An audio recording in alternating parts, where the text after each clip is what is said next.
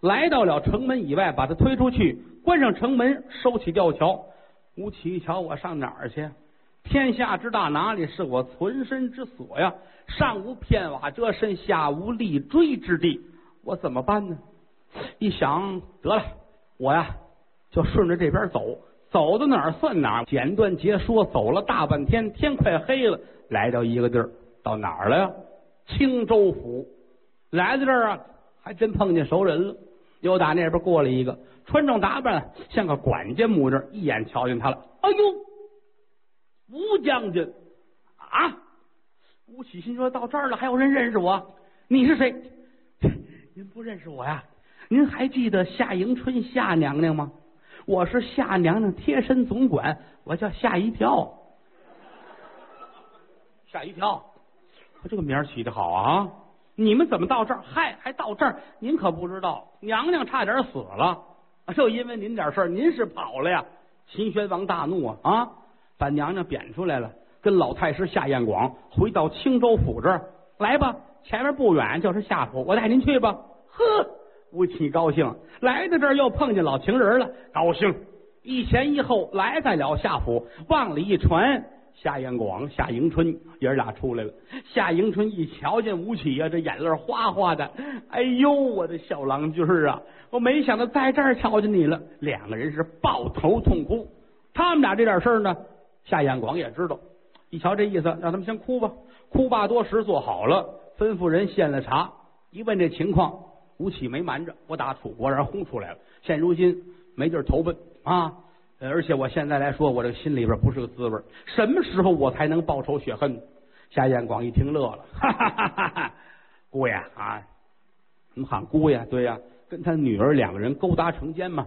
姑爷，现如今这事是这样，我的女儿呢，因为你呀，有打宫里边也轰回来了，我呢也削职为民了。可是我们来到这儿一直没闲着，招兵买马，聚草屯粮。我家里有地窖，地窖暗藏十万雄兵，府里边啊。磨人磨，撵人撵的，什么都有，没别的，我就恨不着发兵起义，推倒大旗，万里江山就是咱们的。现如今你来了，这算是行了啊！你愿意不愿意统兵当这个大元帅？如果江山下来了，咱们爷俩是对半分。吴起说：“太好了啊！我这想下去找不着带缝的蛋呢，就这么办了吧。”这一商量，紧跟着把人马全都点出来，旌旗招展，号带飘扬，一路上杀奔。临淄城，来到临淄城这儿，城里边真没人，大队人马都在楚国城以外了。谁在这儿呢？家里边就是晏婴晏丞相。丞相啊，站在城楼之上，吩咐人来啊，抬着我上垛口上瞧瞧去。怎么呢？垛口太高啊，比丞相高俩。过人，大伙儿架着丞相，丞相一扶垛口，呀，熟人，这不是夏老太师吗？旁边这不是？吴大将军吗？吴起坐在马上，把手中的兵刃一指：“太，袁丞相啊，今日里我行兵到此，讨伐无义的昏君，快快开城受死！”丞相乐了，哈哈哈哈哈哈！没想到啊，青山不倒，露水长流啊啊！这个俩山到不了一块儿，俩人总有到一块儿的时候。没想到今天在临淄城，咱们遇见了。我跟你说呀。宣王可不在，钟离国母也不在，临淄城没人了。你等会儿啊，我开关放锁，我把你请进来，大齐国是你的了。呵，吴起这痛快啊，太好了，来吧！紧跟着有人放下了吊桥，开关放锁，大队人马可就来到这儿了。一瞧啊，宣王真不在。哼，晏婴啊，晏丞相，我可真没想到。大齐国这么轻而易举就就落到我手里边了。好，是啊，哈哈，从今往后啊，这一朝的人王地主啊，可就是您了。从明天开始改国号，您建立自己的国家，老臣我愿意保您。嗯，好，丞相足智多谋啊，有您保着，我是如虎添翼。那你看我这个国叫什么国呢？这个我给您好好算算，地久天长啊！只要是您当了皇上。江山呐，一代一代就传下去，而且春秋战国剩下那十一国，谁也活不了，让他们全完。对，就留我一个，让他们全完。有了，您叫大完国。好，太吉利了。好，我叫大完国，对，我是大完天子。好，打这儿起，您就是一朝人王地主。千岁转上，说老臣大礼参拜。丞相扑通就跪下了。哎呦，我吴起乐的，哎呀，爱卿快快平身。说完，爱卿平身，拿眼角一扫，老太师夏彦广这脸啪嗒就掉下来了。刚进城啊啊！而且来说，你可不要忘记，这些个兵，这些个将是我的人呐。嗯，退一万步说，江山两家分，你一半，我一半，也不能你自己独揽过去。这刚进城。二话没说，你已经是大完国、大完天子了啊！你完了，我怎么办呢？我得完在你头里边，知道吗？脸色儿就不好看。这一切，晏婴都瞧见了，可是呢，没说话。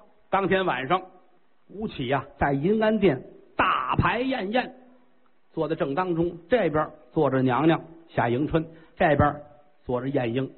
酒过三巡，菜过五味。晏婴啊，把杯放下，叹了口气。唉，吴起一瞧，哎，老丞相啊，朕今天初登大宝，你怎么唉声叹气呀？大王千岁，我恐怕您这江山坐不久长啊！不能，不能，想我大完天子，我刚当了一天，我怎么能完呢？你有话请讲当面，不要如此吞吞吐吐啊！呃，跟您这么说，凭您的能力，没有人能够推得倒您。可有一样，这个你说，但讲无妨。哦，拿眼一扫，告诉这些宫娥太监，走走走走走，都出去，都出去，全出去了。我说丞相啊，到底怎么回事啊？我跟您这么说，我呀。能掐会算，我算出来了。日后您这江山呢，不能安泰，毛病就出在老太师的身上。啊，老太师他要谋朝篡位吗？我跟您这么说，何止谋朝篡位，恐怕您呐死无葬身之处。您得这么想，这江山怎么得来的？是人家老夏家的兵得来的。您明白吗？现如今您登基坐殿当了王子了，人家能乐意吗？吴启听这有道理呀！哎，我说娘娘千岁呀，夏迎春正低头琢磨这事儿呢，心说呀，晏婴说的有道理。我爸爸今天吃饭时跟我说了，这不是事儿，江山得了是得了，用的我们家的兵啊。嗯，他准备害死吴起，自己左右正权衡呢。这边是我的爹，这边是我的丈夫。按说起来，爹是最亲的啊，可这边是丈夫，丈夫也亲呢。我是左右为难，正琢磨着呢。吴起问他：“娘娘啊，丞相说的很在理呀。我问问你，你觉得这事儿怎么办呢？”嗯，这话一问，夏迎春眼泪下来了，两边都舍不得。这边是父亲，这边是丈夫啊。丈夫要是死了。我还可以再嫁，父亲再死了呢，我也可以认干爹呀。对，对，想了想，哎，舍一头就舍一头吧。不管怎么说，我爹岁数大了，他要是当了皇上，当了王子，这个国家未必能够啊江山安泰。你瞧瞧我丈夫吴起，马上布下，那是多大的能耐？对，我舍了我爹得了。啊，这个。大王陛下，哎呀，爱妃呀，我想了，这事儿得这样，要想江山康泰，没别的，咱们得想一办法，把我父亲他老人家暗害了。好啊，贤德的妃子啊，啊，太好了，来吧，丞相，咱们商量商量，怎么能够把我老丈人置于死地呀？嗯，啊，这个是您的家事，老臣我不便介入。不不不不。这是国事，大完国建国以来第一件大事就是要杀死我老丈人，因为只有杀了他，这个江山社稷才能够康泰。哦，这个方法很多啊，比如说在金銮殿上啊，把金砖撬起来，底下埋上火药。明日里老太师上殿朝贺您的时候，咱们一点这火药，把他炸死。这个可以嫁祸齐宣王，说是齐国的事儿，太好了，老丞相，这个主意好啊！哎，我问问你，伤得着我吗？看吧，这个主意 pass 了吧？这伤着我这事儿不行啊！咱们再想一别的，那个那只有一个简单的法儿，半夜三更，您手持利刃去至太师府，把您老丈人叫出来，二话不说，七不拉叉把他杀了也行。呵，这是个办法，可有一节，传扬出去，好说不好听，我得顾全这个呀啊！是啊，您说的有道理。哎呀，这个主意不行，怎么办呢？大伙儿这着急。娘娘站起来了，哎，你们真啊，沾事则迷。明天呢，把我父亲请过来，咱们呢，在这酒里边给他下上毒药。我有一包八宝断肠散，下了酒里边，他一喝，当时就死。吴奇点点头，这主意倒是不错。哎，这个毒药哪来的？我爸爸让我给你下的酒壶里。吴奇摸脑袋，好家伙呀！啊，这晚上睡觉得多提防着点啊！哦，这主意不错，好，咱们就依此计。转过天明，整个金銮殿上文东武西列立两厢，吩咐一声，有请老太师。由打底下下眼光，撇着大嘴的走上来了。怎么呢？江山是我们家的，而且今天同着文臣武将，我要跟我的姑爷说一说。这个江山设计你家独占不行，或者咱们俩人倒班来，我先来，我死了是你的啊，或者说你分我一块，咱们商量，要不然我不答应。这些个兵将都是我的，来在了银安殿上，往这一站是立而不跪，吴起是降阶相迎，打台阶下来了。哎呀，老岳丈，您昨天晚上休息的好啊？嗯，还好。来来来，快坐，快坐，快坐。扶着旁边有绣龙墩，往这一坐。今天呐，寡人初登大宝，老太师啊是有功之臣，来呀，献御酒三杯。夏迎春就打旁边托了一盘盘里边有三杯御酒，往这一递，心说爹呀，你只要一喝，这热闹就大了。老头瞧着这酒挺高兴，心说呀，嗯，我闺女终归是我闺女，她疼我呀。我喝完这酒之后，我让她把毒药给吴起下上，吴起肚子一疼，这死了，天下就是我的了。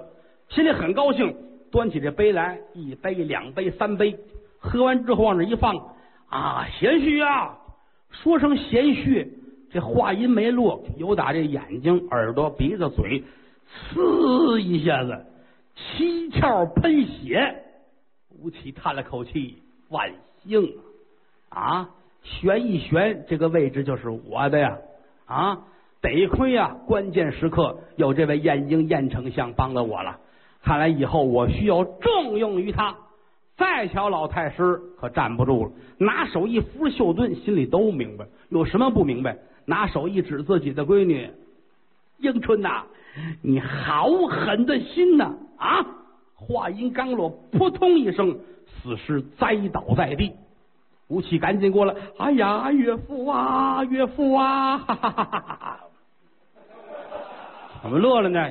药太灵了啊！高兴，夏迎春扑在这放声痛哭，这都是做样子给别人看。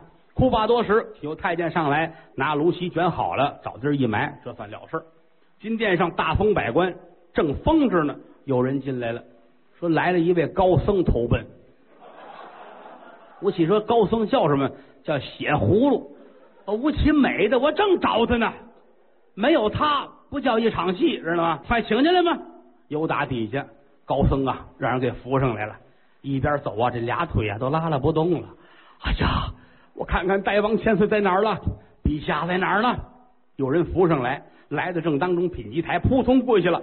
哎呀，大王千岁呀，贫僧这厢有礼了，阿弥陀佛。吴起高兴，快起来，快起来，快起来，快起来！哎呀，您可瘦多了。是啊，打那天轰出来呀，还没吃东西呢啊！该准备饭，该准备饭。有人给准备吃的，嚯！坐在银安殿上，和尚今天可吃饱了，甩开腮帮子，撩开后槽牙，跟到土箱子里似的，吃了一个沟满豪平，往这一坐，说话有底气了。大王千岁呀，今天您登了大宝，这是好事啊！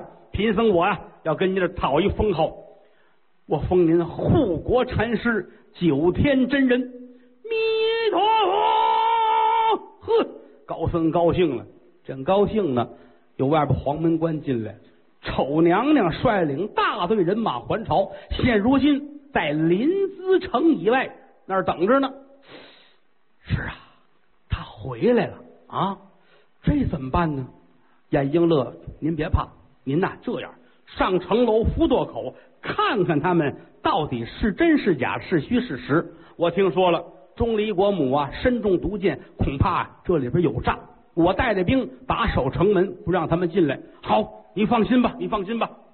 带着夏迎春、吴起、雪葫芦、君臣三人顺马道把城登，来到上边手扶垛口一瞧啊，嚯！兵似冰山，将似将海，大队人马是蜂拥而至。吴起点了点头啊，哼，来得好啊！万幸你们这会儿来啊啊！现如今我的护国禅师也来了，有他在我什么都不怕了。雪葫芦点点头啊，万幸啊！得亏有吴起在啊啊！有他在我什么都不怕呀！这俩人是麻杆打狼，两头害怕。夏迎春站在这儿，这心蹦蹦蹦蹦跳，心说可别出什么岔头，出岔头要了亲命了。我爹都死了啊！如果说这次出岔头，估计我这脑袋也算是完了。吴起站在城楼之上，用手点指：“嗨，打齐了君臣，尔等来到此处，难道说还不下马受死吗？”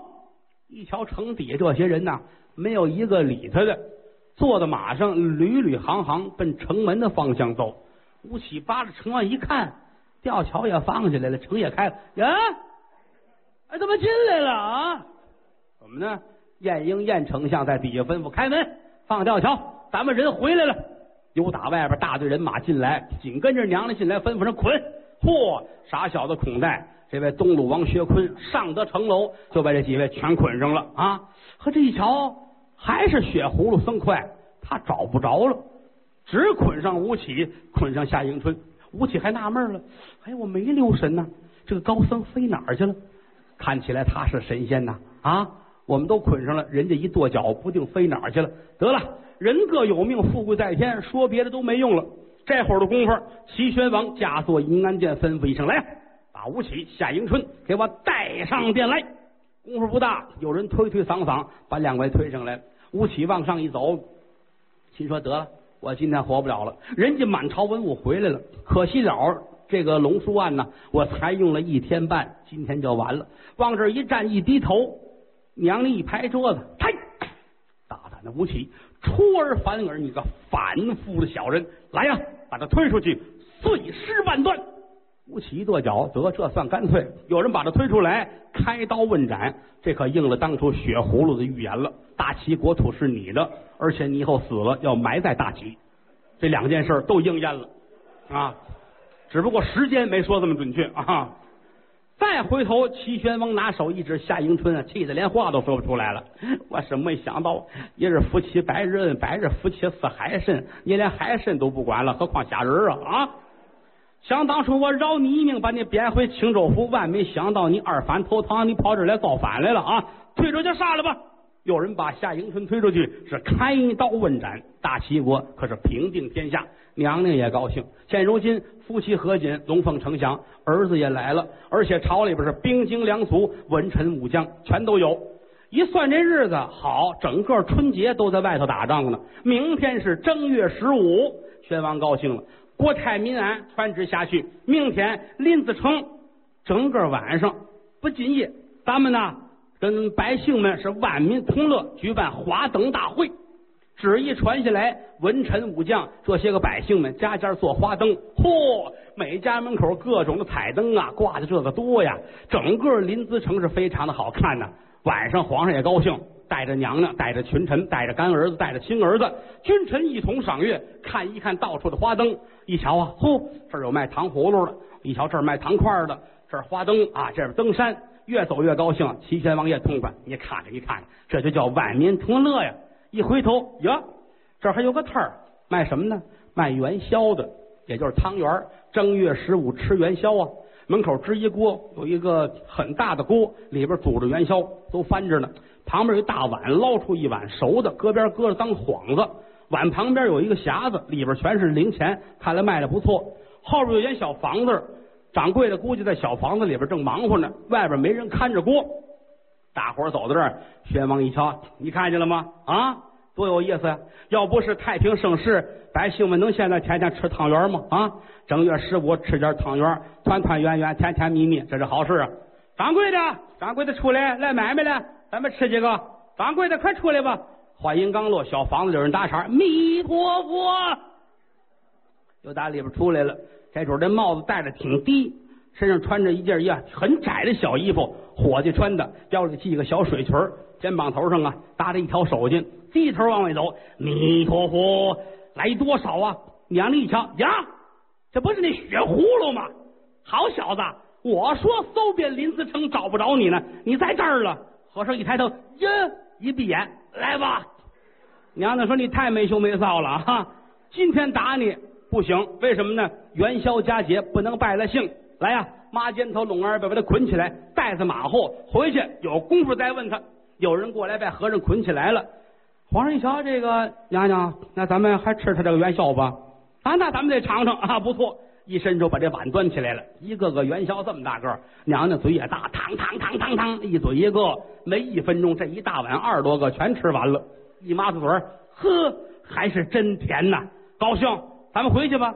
宣哥说：“你别这么走啊，你看他那个钱盒子搁那也是搁着，咱们带回去吧。”啊，娘娘说：“好，好，好，好，大王千岁呀，你终于懂得过日子了啊！”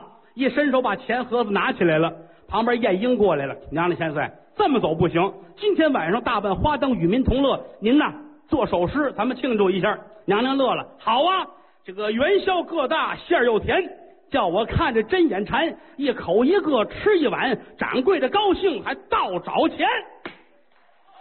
长篇单口相声《丑娘娘》到此全部结束，感谢各位，谢谢。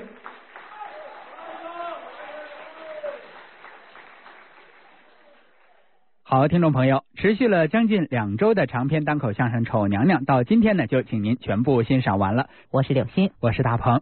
上半时段咱们刚刚听完的这段《丑娘娘》，这要说得是一个长篇作品了。咱们欣赏了有将近两个星期的时间啊，嗯，应该说是十二天半吧，准确的说。哎，那从咱们这个下半时段开始啊，咱们呃不用这么长的段子去拽着您了，因为这段时间说实话，我们也听到了很多呃听众朋友反馈回来的消息啊，在播这个《丑娘娘》的过程中，有很多有意思的事情。您比方我从这个天桥乐的一位老相声演员张文顺先生那儿啊，就听说了这么一个真实的事情：早晨。这一堆人要去机场赶飞机，坐在这个公司的这个大巴车上啊，在去的路上呢，听到了这个丑娘娘，结果呢，高速上也挺快的呀，挺顺畅的，眼看着就要到了，结果车上的这些乘客。不干了，开始跟司机说：“哎，师傅师傅，您别开那么快呀，您这到那儿我们这结尾听不着，我们怎么办呀？”哎，而且再次听这段相声的时候，我也想起来当初我第一次在剧场听这段相声的时候，哎呦，当时剧场的气氛啊特别的热烈，嗯，可以说演员说不到三句五句，大家就哈哈的大笑。后来我觉得有的时候演员都说不下去了，只好站在台上先看着大伙儿乐。把现场的气氛稳定下来，能够听见演员的声音之后呢，进场了再开始继续说。哎，这个效果是非常好。嗯，在现场听的时候有没有感觉，每次到这个演员留扣子的时候，特依依不舍的那种，盼着能再多听点确实是这么回事。我记得当初每天看完这个演出哈，就特别盼着到下周他在开单口场子的时候哈，能够再去接着听，赶紧把这故事听完。长篇的段子就是这样，他抓人。嗯。